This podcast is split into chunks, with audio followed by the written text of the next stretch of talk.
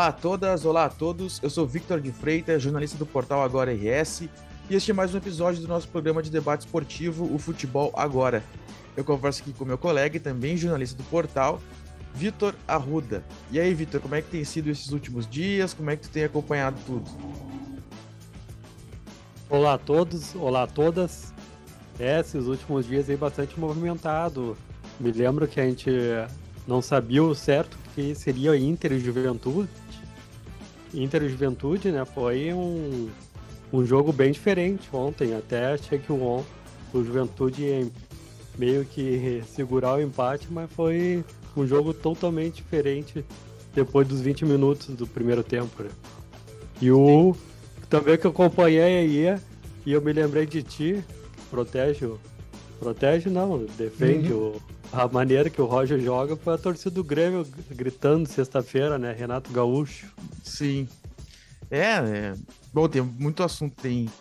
Bastante assunto. Temos a questão Inter e Juventude, que uh, um rebaixado, um prática lutando contra a sina de ser rebaixado, contra um que tenta se afirmar contra os menores. Tem a questão do Grêmio que tá bem polêmica. O Grêmio tava aparentemente tranquilo e agora voltou a, a guerra contra o Roger, as discussões sobre quem tem que jogar, quem tem que jogar, mistura com questão política. Tivemos a derrota inacreditável do Caxias contra o América de Natal e acabou o Caxias não subindo.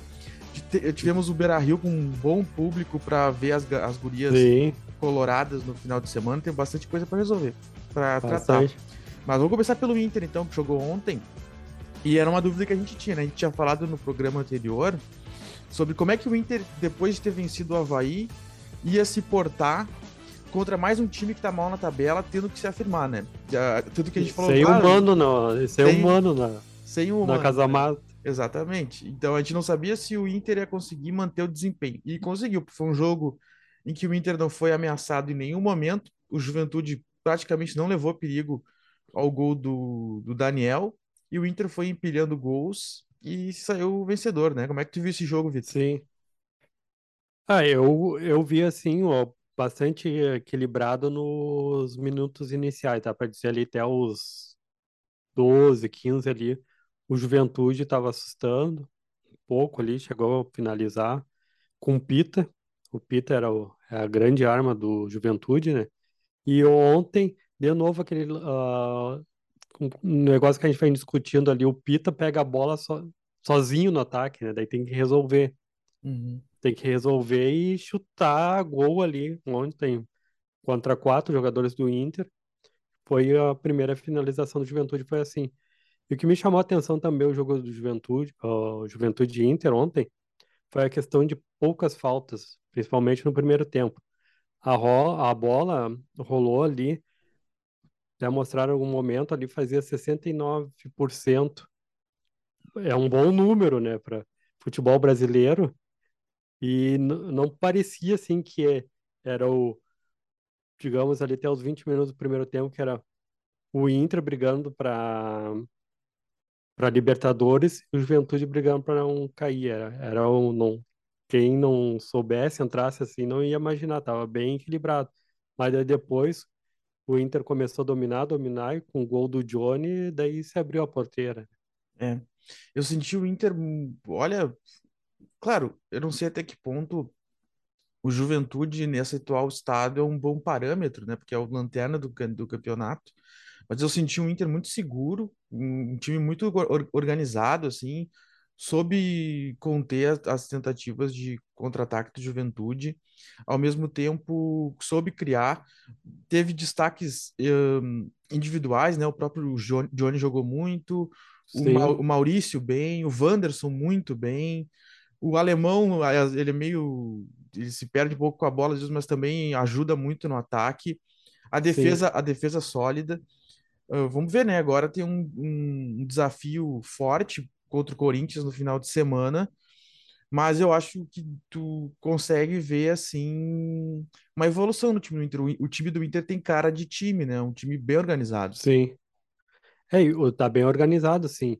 E uma coisa que não dá para deixar passar em branco é o Depena, perdendo o pênalti novamente. Novo, né?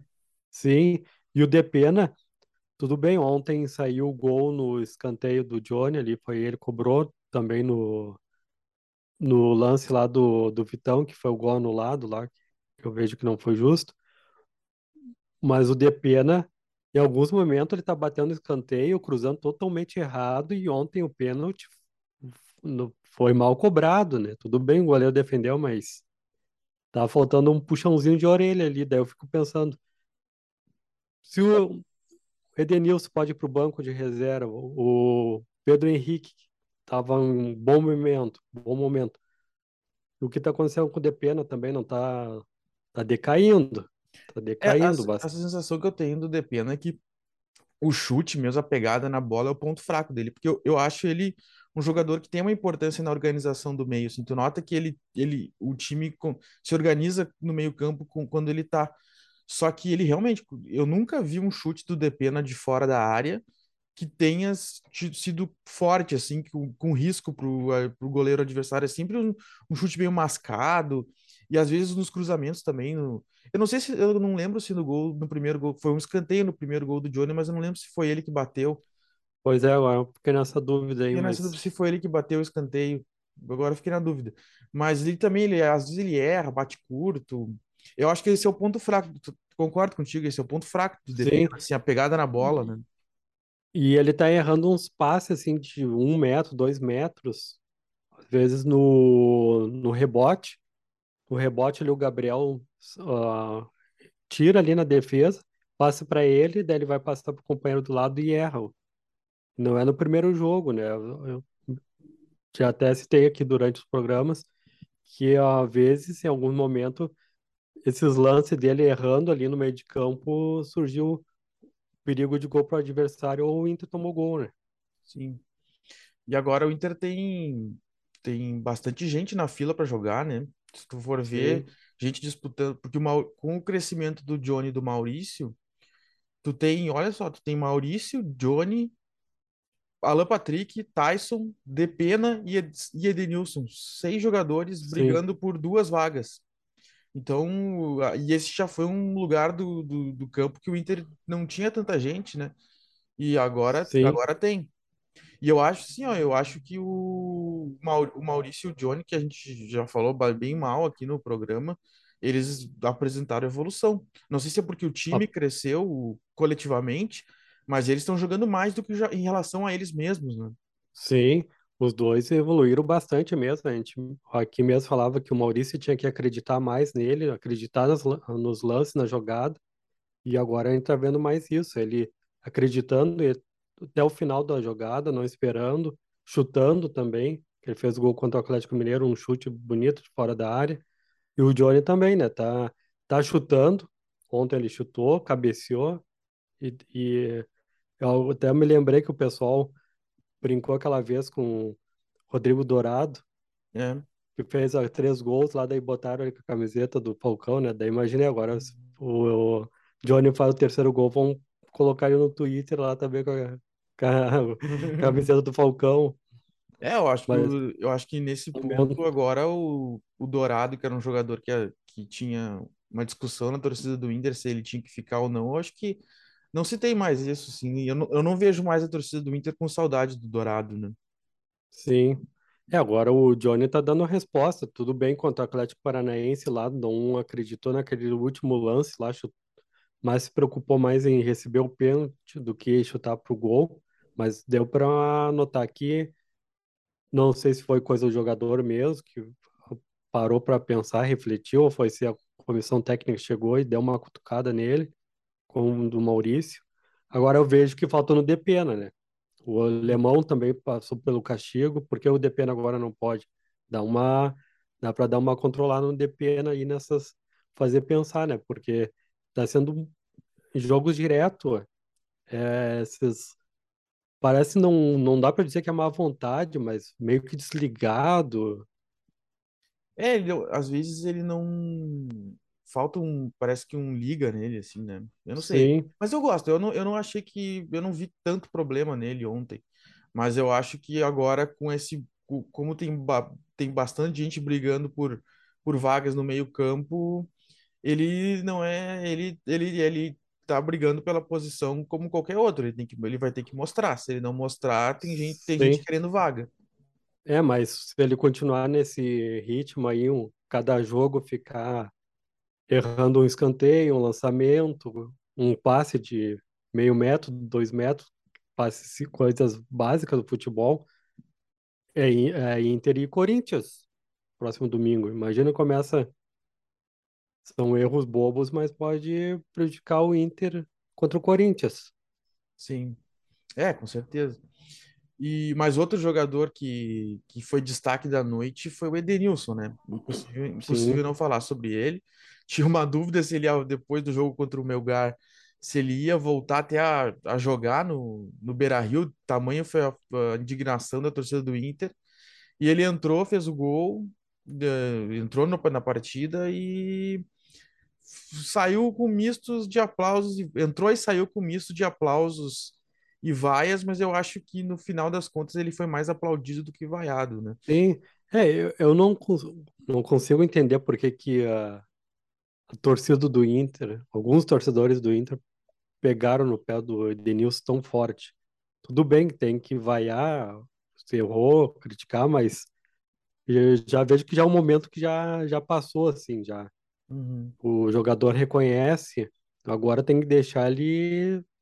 Tem agora essas rodadas do Campeonato Brasileiro, jogos importantes, tem que deixar normal, deixar o clima ali de caldeirão. Agora a torcida tem que esquecer isso e fazer o Beira-Rio novamente ser um caldeirão.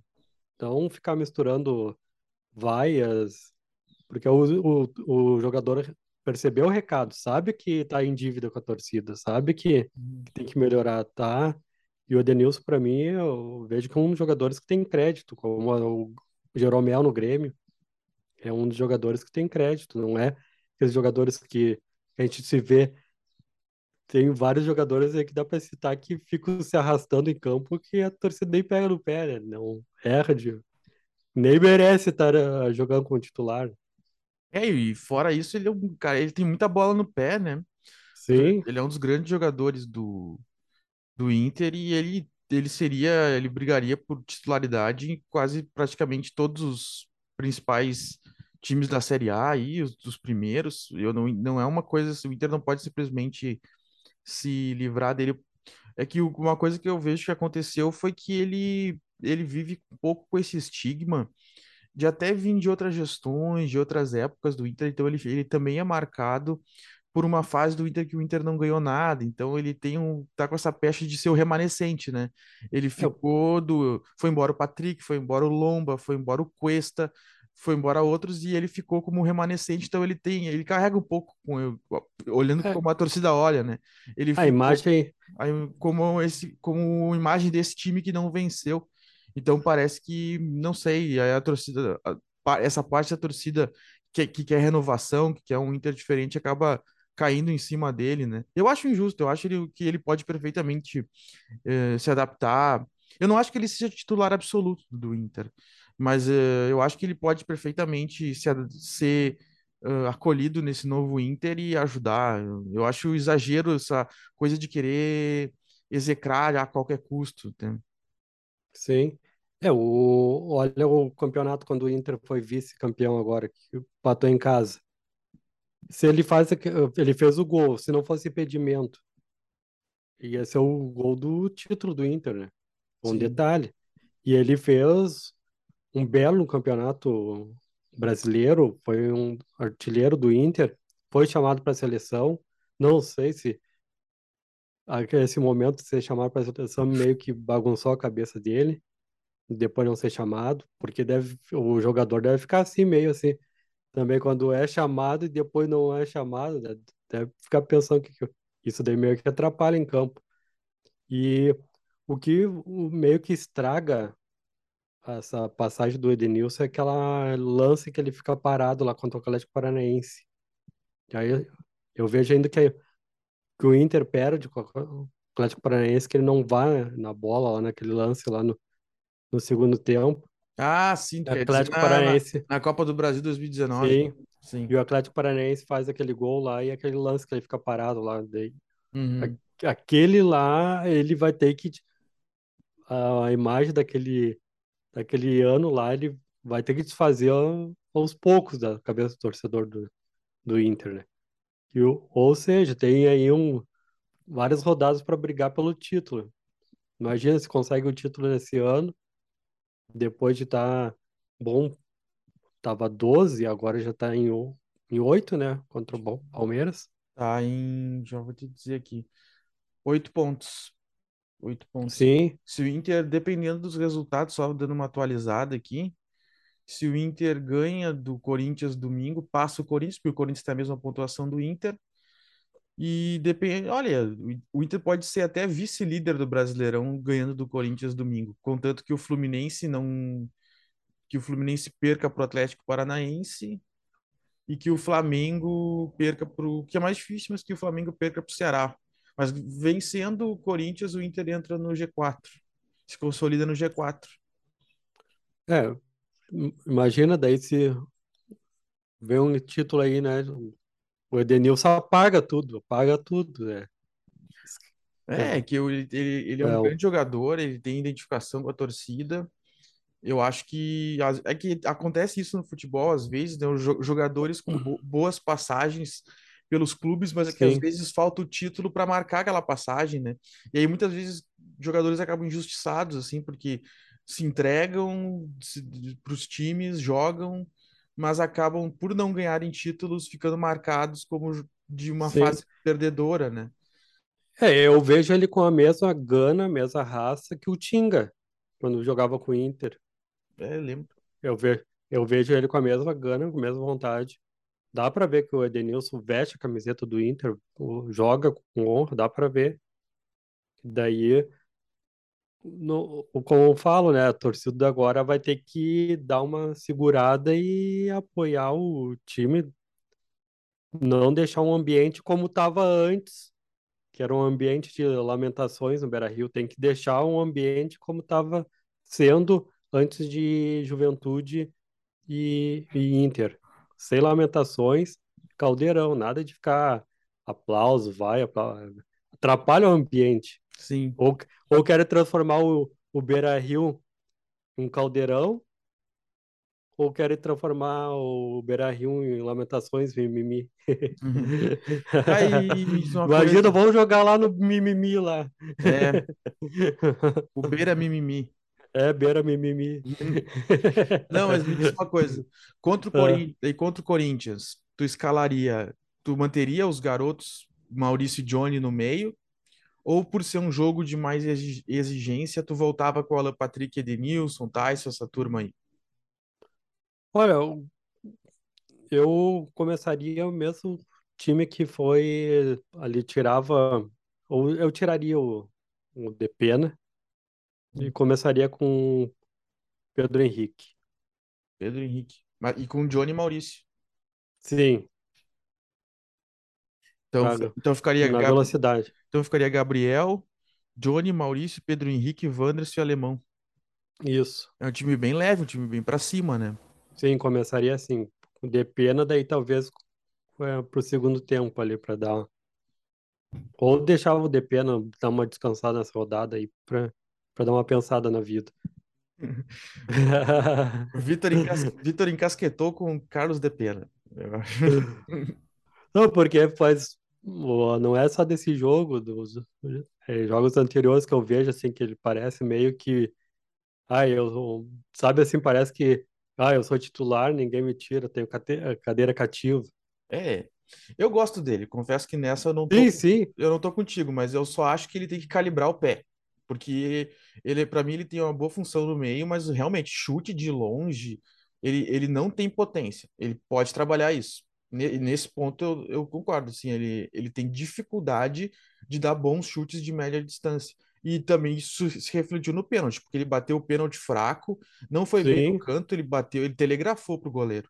Ele tem que melhorar Sim. isso aí. Mas assim, como jogador de meio ali, de fazer a bola circular, eu acho que ele vai bem. Então eu manteria ele. Eu manteria ele, mas acho que ele pode melhorar nessa parte. É, vamos ver agora. O Inter e Corinthians vai ser um bom jogo. Será que o Yuri Alberto aí vai cumprir a lei do ex? Ah, tomara que não, né? Uh, mas ele. É... Ele é um grande jogador. A, a torcida do Inter ficou magoada com ele, mas ele é um jogador que se tu deixar livre ali, principalmente em lances de velocidade, que ele pegue com a defesa voltando ali, ele é fatal. Ele é, ele é um jogador Sim. muito agressivo, ele é um dos, ele é um dos melhores atacantes do futebol brasileiro. Ali tem o Gabigol, tem o... E depois logo vem ele. Tem o Pedro e tem ele. Ele é um dos, dos E tops. do pra outro mim. lado vai ter o, o alemão, né? Vai ser um bom jogo, vai ser um. Por isso que eu botaria o Pedro Henrique ali já para chegar na correria, cruzar, Sim.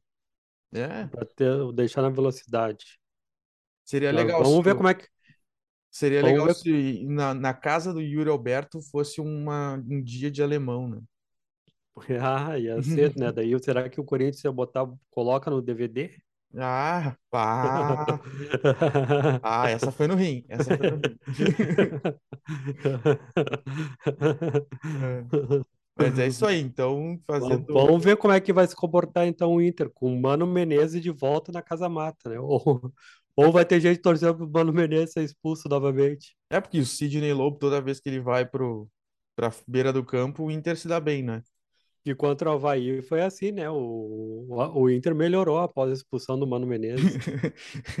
Fazer um estudo aí, porque que quando o Mano sai, o Inter melhora. Melhora. Então, tá. Vamos, vamos encerrar o Inter, então, que já falamos bastante, tem outros assuntos. Domingo, Vamos. então, domingo, então, Inter e Corinthians na Neoquímica Arena, às 4 horas da tarde, valendo vaga no G4, e não definitiva, obviamente, mas quem ganhar se consolida no G4. Vamos para o Grêmio, então, que joga hoje às nove e meia da noite. Bom horário, hein, Vitor, para ter um jogo de futebol. Na terça-feira, um bom horário. Frio catarinense, no frio catarinense. E vai estar frio, hein? O Grêmio Vai. enfrenta o seu Criciúma no Heriberto Rios. Num, e o clima tá esquentando lá no, no, no Grêmio, né? Eu, aparentemente, Sim. até a gente já vinha falando aqui que estava consolidado, que não sei o quê, que, o, que já estava na Série A, e perdeu para o Ituano em casa, perdeu para o CRB com gol de goleiro, não conseguiu ganhar do Cruzeiro. E uma E derrota o, hoje, uma vitória do Londrina já deixa o Grêmio a três pontos apenas do, do- da parte de fora do, do G4. Como é que tu e analisa, o Vasco. como é que tu analisa esse E o, momento do Grêmio? Eu tô ah, vendo aqui que tá um momento de gangorra, né? No, no Grêmio, né? É uma gangorra do Grêmio contra o Grêmio mesmo. Eu, antes era 87% o estudo da Universidade Federal de Minas Gerais, apontando 87% a possibilidade do Grêmio de subir para Série A. E agora, nessas últimas rodadas, como bem falaste, já tá dando uma pulga aí atrás da orelha, né? Porque três rodadas sem vencer e o Vasco ali não passou o Grêmio porque perdeu pro Bahia.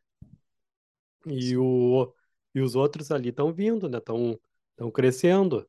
O, o Grêmio tá deixando agora essa pulga atrás da, da, da orelha aí. Quando é que vai bater o martelo definido, ah, falando não, já subir para realmente para a Série A? É, para tu ver como essas estatísticas elas são muito relativas, né? Elas podem, elas mudam muito de uma hora para outra, né? Porque elas, Sim, elas não medem o rendimento dos times, elas só pegam assim, ah, fez tantos por cento, então. Eu não sou um estatístico, né? Deixar bem, sim, mas as coisas podem mudar muito de uma hora para outra, porque o Grêmio tava parecido, o Grêmio tava um jogo sem perder, parecia que tava regular, quando vê, caiu de novo. Aí, aí muda tudo, sim, muda o cálculo todo, não tem cálculo, chega a tempo. E, mas esse jogo de hoje, ele, ele vai dizer muito sobre esse, esse porvir, assim, né? O que que o Grêmio vai fazer no restante do campeonato. Porque se, porque além do mau momento, tem o desgosto da torcida e até do, acho que do próprio Grêmio com o Roger, que começa a sim, aumentar. O Roger acaba sendo o bode expiatório da situação. Pode mudar de técnico antes de acabar a Série B, então, e tem reeleição lá na frente. Então, esse jogo acaba de hoje ele acaba dizendo muito, né? Ele vale assim a estabilidade. O que que se vai permitir o Grêmio conseguir trabalhar em paz até as eleições até o final do ano. É que o momento agora do Grêmio dá para ver que está misturando ali, a própria torcida está misturando eleições com o momento do Grêmio na Série B e deu para ver o- esse acontecimento todo foi com o Grêmio e Cruzeiro, que teve toda aquela bagunça lá, 500 pessoas tentando invadir. Até o próprio Romildo falou que é por causa das eleições, tá virando bagunça lá no meio da torcida. E isso daí parece estar indo pro campo. Tá, tá dando desempenho, a torcida, alguns torcedores pegando na, na, no pé do Roger. Deve ser difícil o técnico ouvir o, o nome do Renato Gaúcho do, dentro da arena, né? A pessoa. Ah, E sim. isso, É uma isso sombra, daí né? É uma sombra, porque é o uma último, sombra. último momento vencedor do Grêmio foi com ele, e mistura é o maior ídolo do clube. Sempre vai estar ali, sempre vai estar ali falando, sempre vai estar ali presente, né? Inevitável. Sim. Aí qualquer resultado ruim surge a figura do, do ex-técnico. É, e o Renato Gaúcho deu aquela vez aquela entrevista que sabia os problemas do Grêmio, que são internos, né? Que são internos. E até hoje ele não falou qual tipo de problema é esse. E daí, se o Roger hoje não ganha, ele será que realmente vem pro Grêmio depois Certo? de falar que tem esses problemas internos? Será que o Renato aceita pegar o Grêmio num momento tão difícil? Porque também seria o próprio nome dele em jogo, né?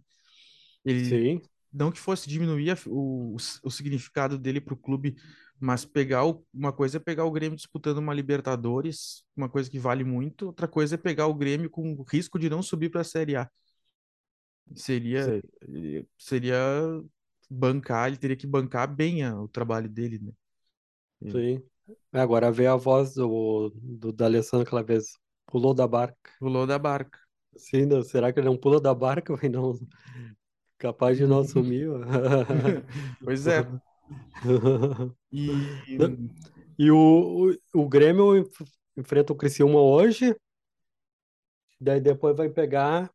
tem uma, vamos ver a sequência do Grêmio aqui, então. Criciúma hoje, pega o Vila Nova na Arena na sexta-feira, dia 2, às no- também às nove e meia, e depois pega o Vasco no domingo, dia 11, às quatro da tarde, também na Arena. Então, Pega o, o, o Vasco. o Vasco. É, vai ser um bom do jogo. Eu, ah, me lembro que na primeira rodada, ou na primeira rodada, no primeiro turno, Vasco e Grêmio fizeram um belo de um jogo. Empataram tudo, mas foi um jogo assim de Série A, não foi. É, eu lembro que o Roger, o Roger falou que tinha sido o melhor jogo do Grêmio no ano e tal, né? Sim, sim, melhor que o Grenal, ele falou, né? Melhor que o Grenal. Tu vê. Me lembro desse discurso. E, a- e agora, quanto ao Criciúma, hoje vai ser, vai ser difícil. Depois, ainda o Grêmio tá com desfalque. né? Tem Sim, desfalque. pro- projeção de time é que não, não vai jogar o Campas, o Campas foi excluído. Naquela nossa discussão, se jogava Lucas Leiva ou Bitelo, sobrou para o Campas para poder jogar o Lucas Leiva com o Bitelo. É o provável time, provável meio-campo vai ser um trio com o Vila Sante, Lucas Leiva e o Bitelo. E aí Hum, o Janderson no, no ataque, porque o Biel foi teve dores na coxa direita e não, não joga. Sim, o, o Grêmio tá com mais um jogador importante ali pro, no departamento médico. E daí eu fico pensando em se acontece alguma coisa com o Diego Souza, vai parar no departamento médico também. O Aí já que era. que será do Grêmio? Pois é. É, é de pensar, né? Porque tava a janela aberta aí e o Grêmio não trouxe ninguém para acompanhar o Diego Souza. É, veio o Elkson no- nessa temporada, não correspondeu. Ah, Aliás, a janela do. eh, Deixa, deixa eu me lembrar, se não me engano, foi o Tassiano. Veio também, não tá jogando. O Lucas tá. Eu que eu defendi aqui, assumo, eu defendi o Lucas. O Lucas até agora não jogou bem. Também porque ele também não, como eu disse, não é um jogador que tá aí para resolver jogos, ele é um jogador de grupo, por, Sim. por mais consagrado que seja, ele é um jogador de grupo, nunca foi craque na vida. Então, e o grupo do Grêmio é, ficou uma situação estranha do Grêmio, né? Porque é um grupo inchado em termos financeiros, mas que não tem qualidade, né? E, e se, É, se sai uma peça, ou se sai o Jeromel, sai o Diego Souza, não, aí já fica descaracterizado, o time encontra muita sim. dificuldade, né? Ah, o Grêmio, É o único, o Grêmio único vai, momento. o Grêmio vai passar por um trabalho para se assim, a gente já está discutindo de novo se vai subir ou não, né? Já estamos discutindo Sim. isso. Mas mesmo se Por- subir, assim, até o Grêmio se organizar de novo para ter voltar aqueles, aqueles dias assim de bo- boas bons resultados, boas atuações, time, clube solidificado, vai custar um tempinho, porque olha, foi muito drástico o que aconteceu no Grêmio na minha, na minha visão. É, alguns torcedores também estão pegando o pé do Guilherme, né? Porque ele já teve uma passagem pelo Grêmio e não marcou gols, e agora volta. Sim, tanto. E é, e eu não vejo ele como um, um jogador assim para do lado do Diego Souza. Eu, eu vejo assim, ó, tipo, cara que ia dar certo. Olha só pra te ver, vamos ver se eu não tô viajando muito. Um Pita, por exemplo. É, o Pita joga no Diego Souza. Não é um jogador tão técnico como o Diego Souza, né? O Diego Souza é mais técnico que o Pita, mas o, mas o Pita é um jogador de mais vigor, né? Talvez o Pita numa, o, talvez o Pita numa série B poderia se dar bem, né? Porque ele é um jogador de muito vigor físico, um jogador de entrega. De repente tu bota ele num time aí da série B, ele, ele aparece. Eu acho que para a série A o Pita já é um pouco abaixo, mas sim. Mas ali pro, pra questão do Grêmio, assim, vendo o elenco ali, pra ajudar no Diego Souza, eu eu vejo que o Pita ia cair com uma luva. É o, e, e o Roger, tu, tu acha que, que é capaz de cair realmente hoje? é, uma coisa é o que eu acho que pode acontecer. Outra coisa, outra, co- outra coisa, outra coisa é o que eu acho que vai acontecer. Eu acho que tem chance. Eu não tiraria ele, pelo menos até o fim do ano. Não acho que ele, ele nu- nunca disse que ele era o melhor treinador do mundo, mas acho que a- os problemas do Grêmio de hoje não passam só por ele. Ele tá, eu acho que ele está sendo culpado, está caindo sobre ele uma culpa que não é só dele, na minha visão. Mas pela pressão que se criou, a torcida do Grêmio está muito feroz com ele. Eh, a gente pode ficar divagando sobre por que que isso acontece, mas e, eh, os resultados não estão vindo, a pressão aumenta, vai ter eleição, isso começa a gerar burburinho de quem é contra e quem é a favor. Então, se ele perde hoje, eu acho que se ele perde hoje, ele não cai. Mas, dependendo do jogo contra o Vila Nova, pode ser que caia. Mesmo antes do fim do, antes do fim da, da temporada. Tem chance dele cair, sim. É, o, o que vai dar uma aliviada mesmo se o, o Grêmio ganhar hoje, ganhar hoje contra o Criciúma, que o Grêmio não consegue ganhar fora de casa, tem dificuldades, Uhum. e vencer contra o Vila Nova. Daí eu vejo que o Roger dá um suspiro. Sim. Respira de novo, né? Sim, respira, volta a respirar, mas se empatar hoje, daí eu já vejo que vai ter vaias lá na escalação, na arena, lá no, antes do jogo. Ah, eu acho que vai ter, eu acho que vai ter vai até se ele ganhar do Criciúma. Je- jeito que tá a coisa com a torcida do Grêmio, assim, contra ele, ele pode golear o Criciúma que no, na arena contra o Vila Nova vai ter vaia. É que o torcedor, cara, isso é um, isso é um debate amplo, assim, mas o torcedor gaúcho, tanto de Inter quanto de Grêmio, ele anda muito no limite com seus clubes, né? Se criou um clima no Rio Grande do Sul, assim, de bem belicoso, bem de, de de guerra mesmo, sim, entre dois lados, as torcidas estão divididas não só. Porque antes a gente tinha a questão da discussão entre a, a dupla Grenal, né? Eu sou colorado, eu sou, tu, tu é gremista, e os colorados e os gremistas ah, discutem quem é melhor. Agora, dentro da torcida, dentro da torcida do Inter, tem as alas que são a favor de uma coisa e outros que são a favor de outra, e dentro da torcida do Grêmio tem a ala que é dos contra alguma coisa e a favor de outra. E é, isso parece que virou muita política. muita politicagem, muita. Sim, E as pessoas estão engajadas, que nem diz assim, mais nas suas teses do que no clube, né? Então, por exemplo, vem tal treinador, eu torço para tal treinador, eu não torço para o clube. Aí se o treinador vai mal, eu já fico, sabe? Fica uma, co- sim. fica uma coisa, tá uma coisa assim muito. O clima no futebol gaúcho tá muito tenso, assim. É, o- E, e eu não sei até que ponto isso. Eu acho que isso é muito é, é um pouco assim reflexo da um pouco da decadência do, da- do futebol gaúcho, assim, do sul, assim, que já foi grande e está sentindo os efeitos de, de por, talvez por falta de gestão, por falta de modernização, está se apequenando, né? Porque está se apequenando diante dos outros times e isso isso vai gerando, vai gerando um ressentimento, descontentamento e raiva entre a torcida que estava aqui. Porque se tu pegar o início dos anos dois, as duas primeiras décadas dos anos 2000, o Inter ganhou muito, o Grêmio ganhou mais uma Libertadores, ah, se acostumou com a dupla Grenal, chegando em decisões de campeonatos importantes e agora mal e mal consegue jogar uma Sul-Americana. Isso vai gerando uma raiva. Isso gera, isso gera um descontentamento, sabe? E o próprio comportamento dos dirigentes, dos jogadores, dos treinadores da, da dupla Grenal, da, do Juventude. Antes da partida, o discurso é já ir com o pensamento já de o empate está ótimo. Isso Sim, daí é uma coisa de ser pequeno, né? Já é sim. uma. Não Um dá para. um assunto até que eu tinha a ver com isso que tu falou. Eu tava vendo o jogo do Caxias contra o América de Natal. Foi muito parecido com o rendimento do Juventude contra o Inter. Ambos jogaram por uma bola o jogo inteiro.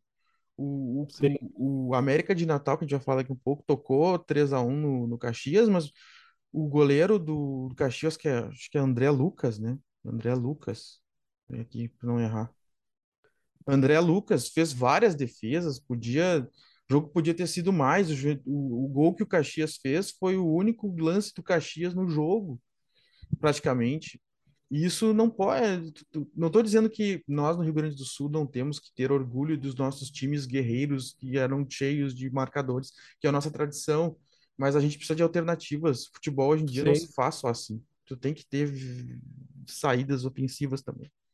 Tu tem que jogar, não, é, não ficar só encolhido, né? Isso Uhum. daí tá bem claro. Eu não sei como é que vai ser Inter e Corinthians, mas não dá para dizer que o, o Inter vai ir lá e vai jogar que nem o Palmeiras e Flamengo jogando fora de casa. É, É, é uma cultura, uma cultura enraizou que o pessoal brinca, né? Muito Celso Roth. É, o Celso É, é o símbolo maior dessa cultura, né? Ele sim, é, ele foi campeão, e não, ele foi merecidamente campeão da Libertadores 2010 com o Inter dentro de- relativamente dentro dessa cultura, né? Do- era um time que marcava forte, tinha Guia Azul, Tinga, era um time o Sandro, era um time pegador. Só que tu tem que ter, tu tem que atacar também, tu tem que fazer gol. sim. E o Inter tá tendo que se, por exemplo, o Inter tá tendo que se reaver com isso, porque o Inter jogou muito tempo só se defendendo e agora tá tendo, tá tendo que reaprender a atacar. E tá conseguindo. Ontem jogou contra um time que é pior que ele, E se conseguiu, impôs, foi tocando a bola e os gols foram saindo. Tu, tu tem que sim. saber fazer isso também.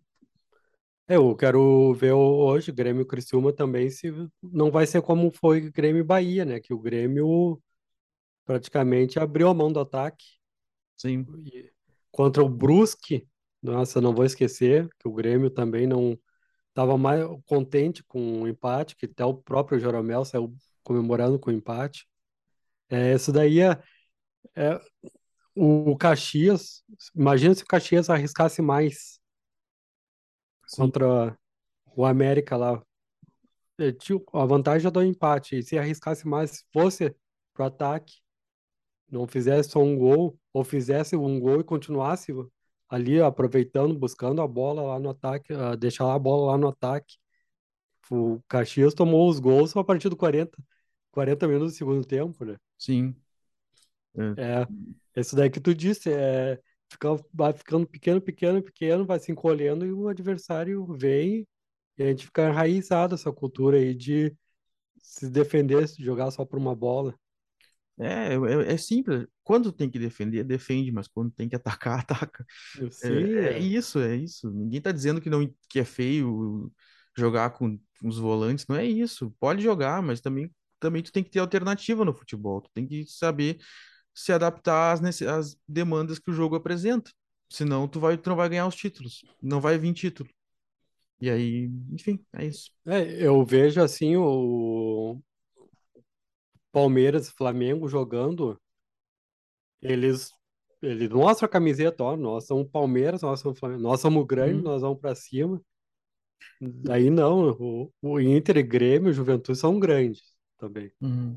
Caxias ali era o momento também de mostrar, não, nós somos, já somos grandes, queremos ser grandes novamente, voltar a ser grande e, e ó, fizer um gol, vamos continuar para frente, mas não, é bate um desânimo no, Uhum. parece que fico contente de, de um empatezinho, É, exatamente. desapegar. E eu ah, notei aqui agora, depois que tu abriu esse parênteses aqui, uma frase do Denis Abraão, né? Ele, ele falou após a derrota para o Ituano aqui: Estou totalmente preparado para o que der e vier, que nem diz o hino. Eu sei que no final vamos levar o Grêmio de volta para a Série A, com muitas dificuldades. É. O Denis, eu, cara, o Denis, ele, ele, ele me representa, assim, ser um... Ele não é esses ah, executivos modernosos do futebol, super técnicos, que sabem todos os números, que lidam, mas ele me parece bem, assim, esse cara à moda antiga do futebol gaúcho, esse dirigente à moda antiga, e talvez, não sei até que ponto ele, ele, ele tá adaptado às mudanças que o futebol teve, no sentido, assim, da modernização, mas ele, pelo menos, ele bota a cara dele a tapa, né? Ele bota ali, ele chega para falar ali e ele não se esconde, né? Tem uma, uma derrota do Grêmio, ele vai lá e fala, e fala, e fala. Então, e- e, ele é sincero, ele, ele fala se o time não jogou bem, ele não é, não é diferente, ele, ele é diferente do dirigente do Juventude. Do Juventude, o pessoal lá dá o discurso que está sempre perdendo por detalhes, que o Juventude sempre estava perto de fazer o gol. Para quem não ouviu o jogo, assim parece, os outros jogos parece que o Juventude estava sempre pressionando, pressionando e, e por acaso tomou um gol. Isso daí que é, os dirigentes do Juventude passam durante a entrevista. E já não, o do Grêmio aqui, ele fala aqui, o Denis Abraão fala, o time estava ruim, foi um jogo é, péssimo, não, foi ele fala, né? O nosso time é para sim, subir, nosso time não é para ser campeão. Ele, ele fala essas coisas, né? sim, ele fala essas coisas na, na, na real, assim, ele, Aham, ele fala, e eu me lembro quando, antes do, da partida lá do, do Cruzeiro, é uma, o jogo que o Grêmio venceu na Arena, ele pediu para os jogadores e a torcida ter o pé no chão, porque não era momento de dizer que já subiu. Até sim, ele lembrou dessa, desse estudo aí que mostrava o Grêmio com 87% para subir. Ele falou que não, que não, que ainda ia ter dificuldades e ia ter muito jogo ruim ainda para na Série B. sim. E tá, isso daí tá se refletindo agora, né? Que com o discurso que ele deu ali. Mas eu gosto dele, do jeito que ele fala também, porque ele, ele Ele fala com o torcedor, né? Ele fala com o torcedor. Por mais que o torcedor de repente esteja bravo com ele, mas ele fala, assim, ele e ele fala de um jeito legal, assim. Eu, eu, não- eu, não- eu acho ele simpático. acho ele simpático. Eu acho ele Então, simpático. o, o, ia ganhar então o Miss Simpatia, então. Da... simpatia. Bom, mas vamos, vamos adiante. Vamos lá que tem assunto. Vamos, hoje- hoje- vamos falar um pouco do Caxias, que a gente deu uma pincelada aí. E agora que foi um jogo, o Caxias tinha ganho. Para quem não sabe, o Caxias estava nas quartas de final da Série D tinha ganho o primeiro jogo do América de Natal em casa e precisava só de um empate para ir às semifinais da Série D e, consequentemente, garantir a classificação para a Série C do Campeonato Brasileiro. Pois não é que o Caxias, como nós dissemos anteriormente, jogou praticamente para se defender. O, o América fez um clima de. Como é que chama? Fez um O, inferninho lá na, o, na o Caldeirão Caldeirão, na Arena das Dunas. 28 foi um inferno pro Caxias mesmo. É, fez 28 mil pessoas presentes e foi martelando, martelando. O Caxias ainda saiu ganhando no único chute que eu me, que eu me lembro do Caxias no, no jogo. Foi no Mas ainda segundo tempo. no segundo tempo, aí ainda no segundo tempo, o, América empatou e aí conseguiu dois gols depois dos 40 minutos. Um dos gols foi aos 48 minutos do segundo tempo e acabou roubando a classificação do Caxias e nós não vamos ter mais um, um gaúcho na Série C em 2023. Lamentável, né? Muito. É lamentável. Eu- foi uma postura. O Caxias fez tudo que o Juventude está fazendo na série, na série B, na série A. O, o Caxias, o, parece que antes de dormir, vamos ver como é que o Juventude faz. Foi exatamente isso. Fez um gol lá e recuou, recuou e poderia ter tomado até dois gols para garantir. Um 2 a 1 um ia para os pênaltis. E desde ficar em cima do, com a, do adversário, com a bola lá, pelo menos no ataque, foi quando tu falou, né? Foi se pequenando, ficando pequeno, ficando e, e deixou o América atropelar em questão de minutos. Essa questão de ficar só numa bola só, não, não. Não é assim futebol, é, é ataque, tem que atacarem, né? Não. E É o Caxias eu, acho, mostrou. eu, acho, eu acho que um clássico Caju hoje ficaria 0 a 0 até se tu deixasse três dias jogando um contra o outro. né? É, é mesmo, um ia ficar com medo de fazer o ir pro ataque, fazer o gol, o outro ia ficar, ia ficar se defendendo, a- ia ficar, ia ser um jogo frio, É, sem mais, qualidade. é, Mas, mas vamos ver como é que vai ser o Caju, né, no Gauchão 2023. é. Bom, a Eu, gente, a gente brinca, mas a gente faz eh, torcida para que todos os gaúchos vão bem, né? Mas infelizmente Caxias, o, o Ca- o Caxias estava dando esperança, estava parecendo ser o lado feliz de Caxias, mas eu fico pensando como é que tá Caxias agora, com o Juventude tendo tomado quatro do Inter e estando virtualmente rebaixado, e o Caxias com esse choque que foi, porque sim, imagina, tu, tu ganhou o primeiro jogo por 1 a 0 tu sai ganhando fora de casa. É um baque, né? Sim. Então, o futebol de Caxias, que já teve momentos tão bonitos, né? Te- agora tá, tá nessa situação, né? É, O, o Caxias, o- nos jogos anteriores, ele saía ganhando, e daí acontecia a mesma coisa, ele recuava, recuava e, e tomava o gol de empate. Até que ele trazia o empate para disputar em casa e acabou empatando também os jogos em casa e foi dois, duas partidas para os pênaltis, né? Era isso. É, é exatamente o que acontece com o Juventude. Faz o gol e recua. Aí Sim, deixa o adversário jogar. Daí parece que desaprende tudo de jogar bola, não consegue ficar tropeçando com a bola nos pés. É isso exatamente. Agora era o momento re- realmente de botar Juventude e Caxias para mostrar que ia sair um empate, né? Não ia ter gols. É assim, é, eles vão ter que mudar a cultura lá no, também em Caxias. E é no futebol gaúcho, nossa, que é pensar que o empate não é mais um bom resultado. sim, Empate é, já é coisa de cabeça de perdedor. Ah, vou sair para uma bola, buscar um empate, tá bom, é. é, É isso aí que os times grandes estão fazendo hoje, é né? o, Não pensando só no empate. Ou, ou perde lutando, ou ganha, né? É o caso do, do Palmeiras e do Flamengo aí. É, nós no Rio Grande do Sul vamos ter que reaprender, né? Nos, rein, nos reinventar, né? É. Os times que mais empatam na Série A A é o São Paulo e o Inter, né? Estão entre os times mais empatam. Vamos ver, fazer o levantamento rápido aqui. Empates. O Inter tem nove empates e os- o que tem mais empates é o Santos com dez empates. É o Santos com 10 empates. O São Paulo tem 11, o Ceará tem 12 e o Inter tem o Inter tem 9. É, dos, dos cinco É, primeiros, dos seis, dos, dos seis times do G6, o Inter é o que tem mais empates, 9. não, e são três times campeões da Libertadores, campeões mundiais, que têm pensamento de time perdedor, digamos, né? Que o empate é bom. Ó, Santos, São Paulo e Inter. É, É um.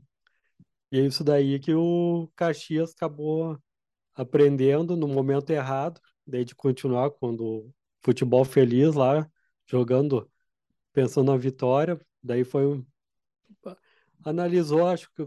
Não sei o que que passou da cabeça da comissão técnica nos momentos. Viu que o Caxias fez um gol, daí de mandar, continue para frente, vai para frente, recuou. Mas vai servir tudo para reflexão, né? Porque aí o Caxias Já é a terceira vez que bate na trave e não consegue subir. Sim. Bom, é isso aí, Ca- Caxias, Ca- cidade de Caxias do Sul em baixa no, no futebol. Sim. Infelizmente, fazemos votos para melhoras em 2023. E vamos então para o último assunto, Vitor. Queria destacar contigo, né, o, o Inter no futebol feminino, que foi o único time fora do, do estado de São Paulo a estar nas semifinais do Campeonato Brasileiro de Futebol Feminino. Jogou no Beira-Rio, ó, que nós tanto É, falamos Beira-Rio, aqui. com mais de 7 mil Mais de torcedores. 7 mil pessoas foram ao Beira-Rio ver o time feminino do Inter jogar a semifinal.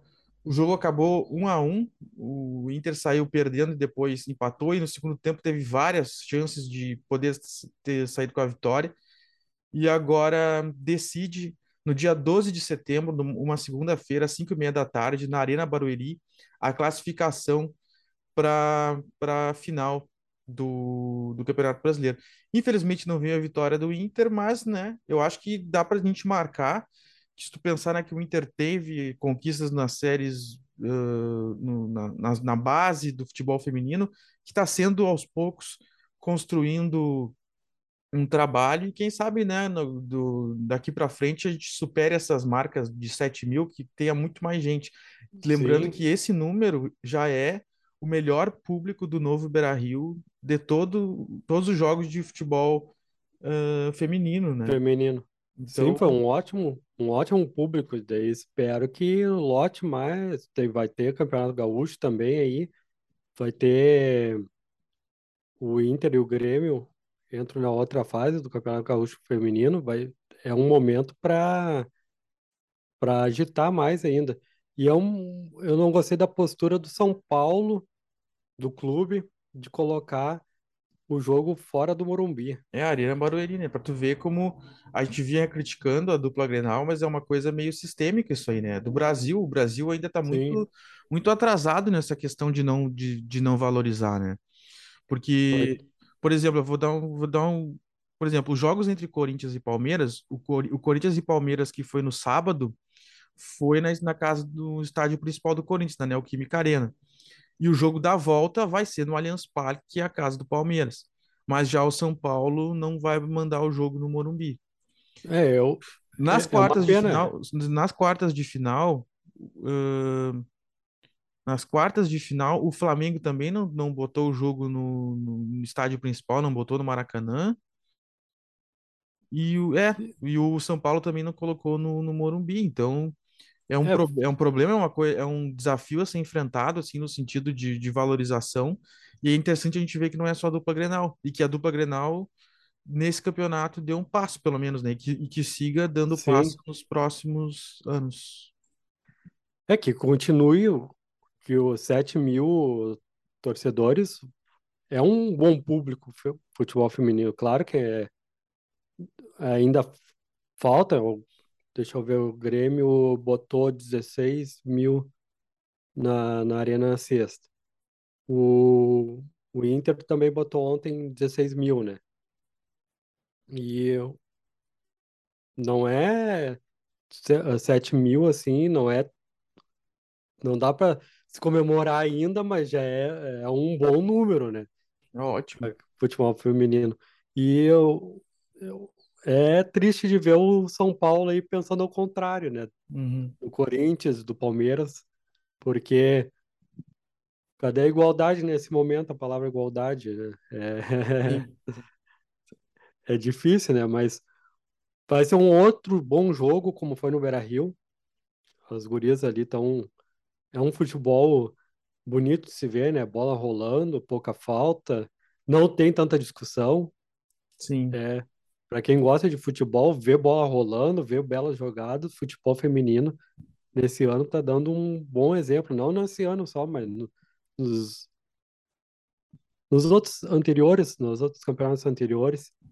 Eu tenho vontade de ver também, queria ver como é que ia ser um Inter, Grêmio, Palmeiras, Corinthians, pegando os times da Europa, futebol feminino. Sim, é, Queria ver como é que ia ser esses duelos.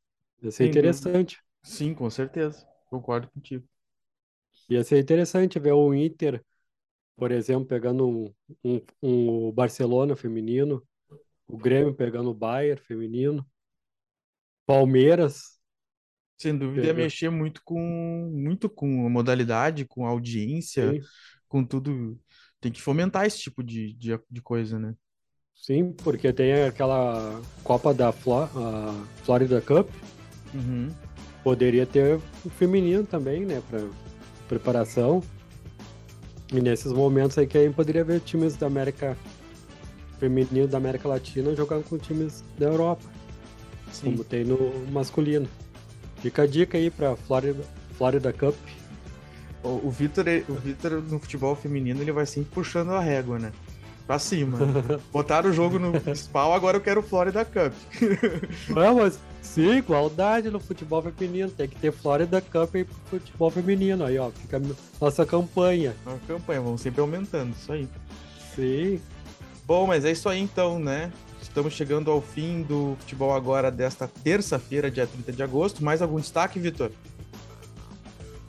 O que eu fico é, é tinha falado lá antes, lá o Inter, a torcida do Inter não tem que transformar o Beira Rio no estádio da Lamentações, o Beira Mimimi. tem que fazer o caldeirão. Tá certo. Eu vou fazer votos de paz no tricolor, então, né? Paz no Grêmio, gente. O Grêmio, se fizer briga, aí sim que o Grêmio corre o risco de não subir. Paz e deixa o Roger trabalhar. Deixa o Roger trabalhar. Que ele tá, não é o melhor técnico do mundo, mas é o que o Grêmio é o melhor que o Grêmio tem no momento e é pelo menos até o final do ano ele merece ficar. Esse é meu meu destaque. Tá certo. Com esses destaques a gente encerra então o futebol agora. Agradecemos a sua audiência mais uma vez. Uh, desejamos uma boa semana. Esperamos, lembrando que nós não estamos só no futebol, o portal Agora RS também cobre a política, a economia, outros temas como trânsito, tempo. Você acompanha aqui com a gente de forma gratuita e também nós estamos nas redes sociais, não só o, o, o portal, mas também nós jornalistas, né? O Vitor tem Twitter, né, Vitor? O meu Twitter é Vitor A Pereira. E o teu? Meu é arroba Victor Caprioli. Então, mais uma vez, a gente deseja uma boa semana. Até a semana que vem. Um forte abraço e até a próxima. Até mais, pessoal.